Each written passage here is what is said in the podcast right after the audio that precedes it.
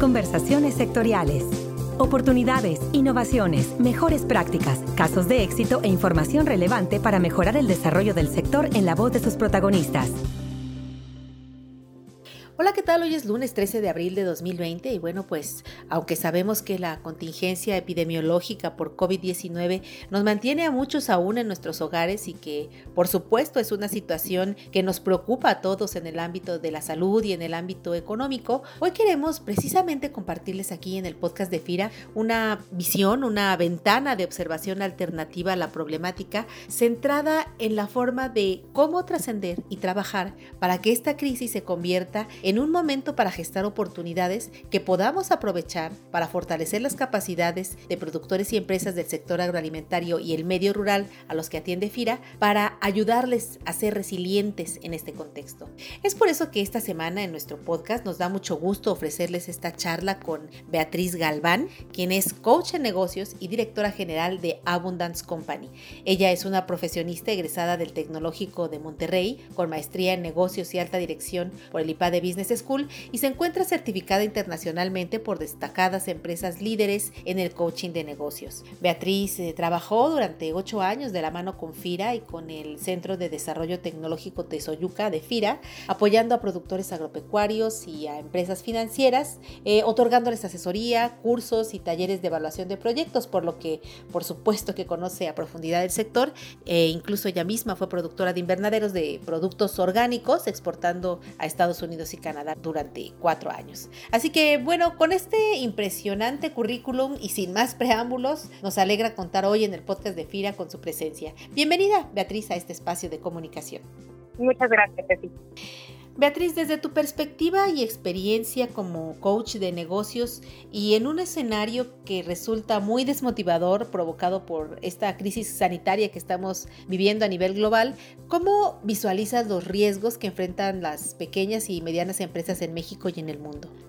Mira, pues a mí me gusta mucho una frase que utilizaba John F. Kennedy que decía, los chinos usan dos pinceladas para escribir la palabra crisis una pincelada representa peligro y la otra oportunidad. En una crisis sí hay que tomar acciones rápidas tomando en cuenta el peligro, pero también no perdamos de vista que siempre hay oportunidades para quienes están receptivos y tienen los ojos bien abiertos. En el sector agropecuario, que es un sector prioritario, a diferencia de otros segmentos que están siendo fuertemente golpeados por esta crisis, como puede ser el sector restaurantero y el turístico, los productores del campo tienen la gran ventaja de que su producción siempre se seguirá demandando. La oportunidad aquí está en cómo hacer llegar toda la producción a quienes la necesitan de una manera oportuna y eficaz. Y aquí es en donde entra la creatividad del empresario. A diferencia de las grandes corporaciones, las pequeñas y medianas empresas tienen mayor flexibilidad y se pueden adaptar de manera más fácil y rápida a cualquier cambio. Lo importante es, en primera instancia, mantener una mente enfocada sin caer en la desesperación y en segunda instancia, crear un plan de contingencia, uno que les permita no solamente mantener sus empresas a flote, sino buscar las oportunidades que les permitan hacerlas crecer. Y créanme que hay muchísimas. Mencionaste una palabra quizás nueva para muchas pymes que es plan de contingencia. ¿A qué te refieres con este plan de contingencia y cómo es que este plan puede mantener activas y presentes a las empresas en el mercado? Sí, mira, un plan de contingencia es un evento inesperado o una situación que afecta a la salud financiera o a la imagen profesional o al mercado de una empresa. Cualquier cosa que interrumpa inesperadamente el funcionamiento habitual de una empresa puede perjudicar a la misma. Es por eso que los dueños de las empresas deben crear planes de contingencia para enfrentar las variadas situaciones posibles, de modo que la gestión de la empresa tenga un plan preinvestigado de acción para poder seguir de manera inmediata. En el caso actual del COVID-19, la liquidez es el nombre del juego. Así que los planes de contingencia deben de ir enfocados en mantener y generar liquidez. ¿Qué aspectos piensas que deben cuidar las pymes para salir adelante al operar un plan de contingencia? La meta principal del plan debe ser asegurarse de que la empresa siga operando a pesar de las circunstancias adversas. Así que es importante que el plan responda a tres preguntas clave. La primera es, ¿qué puede pasar? La segunda es, ¿cómo podemos responder? Y la tercera, ¿qué podemos hacer para estar preparados anticipadamente? El dueño del negocio debe entonces poder identificar los riesgos que tienen mayor probabilidad de ocurrir en su empresa y establecer estrategias que debe aplicar para reducirlos al máximo. Sí, pero Aun y cuando muchos dueños de las empresas pudieran identificar eh, por anticipado sus riesgos, esta situación actual que vivimos del COVID nos lleva a suspender las actividades no esenciales para la sobrevivencia, de manera que eh, muchas empresas y organizaciones en general se les complica la colaboración interna entre los equipos de trabajo y las actividades propias. ¿Cómo pudieran estas empresas encontrar un balance entre dos aspectos fundamentales para su funcionamiento que son la comunicación y la productividad? Bueno, pues los aspectos de productividad y comunicación se pueden trabajar mucho en las empresas y los sectores agropecuario y bancario sí son considerados dentro de las actividades esenciales para el país, por lo que deberán continuar con sus actividades extremando precauciones sanitarias. Toda la gente que trabaja en el área administrativa de las empresas, yo sí considero prudente que realicen su trabajo desde casa utilizando herramientas en línea. Hoy casi todos los sistemas ya están en línea o se hospedan en alguna nube y se puede acceder a ellos con un usuario y una contraseña desde cualquier parte del mundo. Entonces, no debería verse afectada la productividad de la gente administrativa. Lo que sí es que hay que mantener juntas diarias de rendición de cuentas. Por otro lado, la gente que está trabajando en la producción y que sí debe acudir al trabajo, el 100% debe usar mascarillas y lentes de, de, protección para evitar contagios. Pero además, si aquellos que están trabajando presentan síntomas, inmediatamente deben irse a tratar y entrar en cuarentena. De ahí la importancia de que el 100% de la plantilla cuente con seguro social. Ahora, tocando el tema de la comunicación, es de las cosas más relevantes durante este periodo. El dueño del negocio debe garantizar que tanto empleados como proveedores y clientes sepan qué acciones se están tomando en su empresa para salvaguardar la salud de todos y cómo se adaptarán las entregas y las formas de trabajo para continuar trabajando. Esta comunicación debe hacerse por todos los medios posibles, por correo, por llamadas, por WhatsApp, por página de internet, por donde se pueda para que la gente esté enterada. Totalmente de acuerdo contigo y fíjate que pienso que muchas de estas recomendaciones quizás ya las saben las empresas en el qué es lo que deben hacer, pero quizá lo que se dificulta en la experiencia y en la situación que nos toma así por sorpresa es saber implementarlas, es decir, saber el cómo. ¿Es posible que alguna empresa que nos escuche, Beatriz, pueda proyectarse a nuevos mercados en un escenario de crisis como la que vivimos en la actualidad? Absolutamente.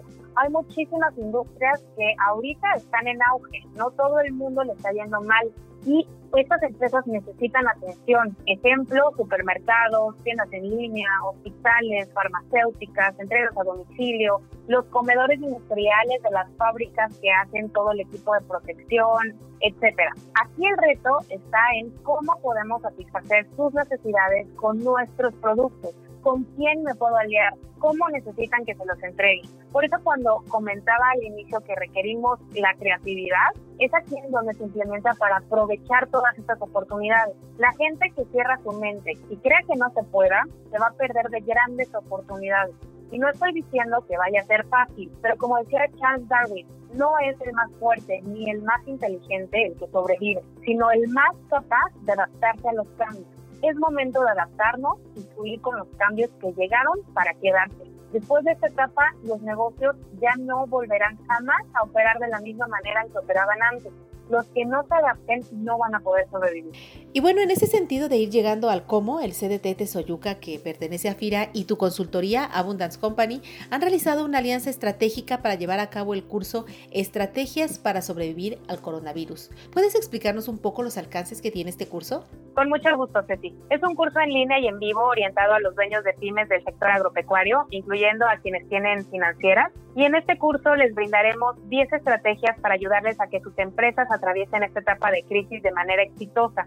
Les diremos en qué deben enfocarse, cómo adaptarse y cómo aprovechar las oportunidades. En apoyo a la economía del país, Abundance Company, en colaboración con el CDT de Soyuca, brindará este curso completamente gratis. El curso consiste en cinco sesiones de 30 minutos que inician el lunes 27 de abril a las 5 de la tarde y tendremos una rápida plática informativa en línea también el jueves 23 de abril, también a las 5 de la tarde hora del centro, donde daremos más detalle de este curso y solucionaremos las dudas de los que ya estén inscritos y de los que quieran inscribirse. Entonces repito fechas. Pueden inscribirse desde este momento y hasta el 22 de abril. El jueves 23 de abril tendremos a las 5 de la tarde hora del centro la plática informativa y el lunes 27 de abril iniciamos el curso también a las 5 de la tarde hora del centro. Para inscribirse al curso y a la plática informativa solo deben enviar un correo a administración-tesoyuca o se pueden comunicar directamente al WhatsApp del CDT, que es el 777-161-3319. Repito, el correo es administración-tesoyuca y el número de WhatsApp es el 777 161-3319. El cupo de este curso es limitado, por lo que los incentivo a que se inscriban lo antes posible. Y cualquier duda también se pueden comunicar directamente al CDT Tesoyuca y ahí les darán apoyo. Bueno, pues a los compañeros de promoción de negocios, residentes y promotores que nos escuchan al interior de FIRA, les invitamos a que hagan extensivo este beneficio para sus clientes e intermediarios financieros, comunicándose al Centro de Desarrollo Tecnológico Tesoyuca y por supuesto a quienes nos escuchan a través de nuestras redes sociales y plataformas en internet, les invitamos a que llamen al CDT Soyuca, ubicado en el estado de Morelos, o a los teléfonos de contacto en WhatsApp que ya proporcionó Beatriz para recibir el formulario y aprovechar esta gran experiencia que FIRA, el CDT Soyuca y Abundance Company a través de Beatriz Galvez nos ofrecen de manera gratuita. Beatriz Galván, directora general de Abundance Company, muchas gracias por la entrevista y por la invitación a acudir a este curso. Muchísimas gracias, Ceci. El placer ha sido todo mío. Y a todos los que nos escuchan, agradecemos también sus likes, comentarios y sugerencias en redes sociales y en el correo electrónico enlace donde pueden enviarnos sus comentarios y sugerencias. Recuerden que también pueden suscribirse al podcast de FIRA a través de las plataformas de iTunes y Spotify en Internet. Se despide de ustedes Cecilia Arista y en la producción Axel Escutia, deseando como siempre para todos una excelente semana de actividades. Hasta la próxima emisión. Este podcast es una producción de la Subdirección de Promoción de Productos y Servicios de FIRA.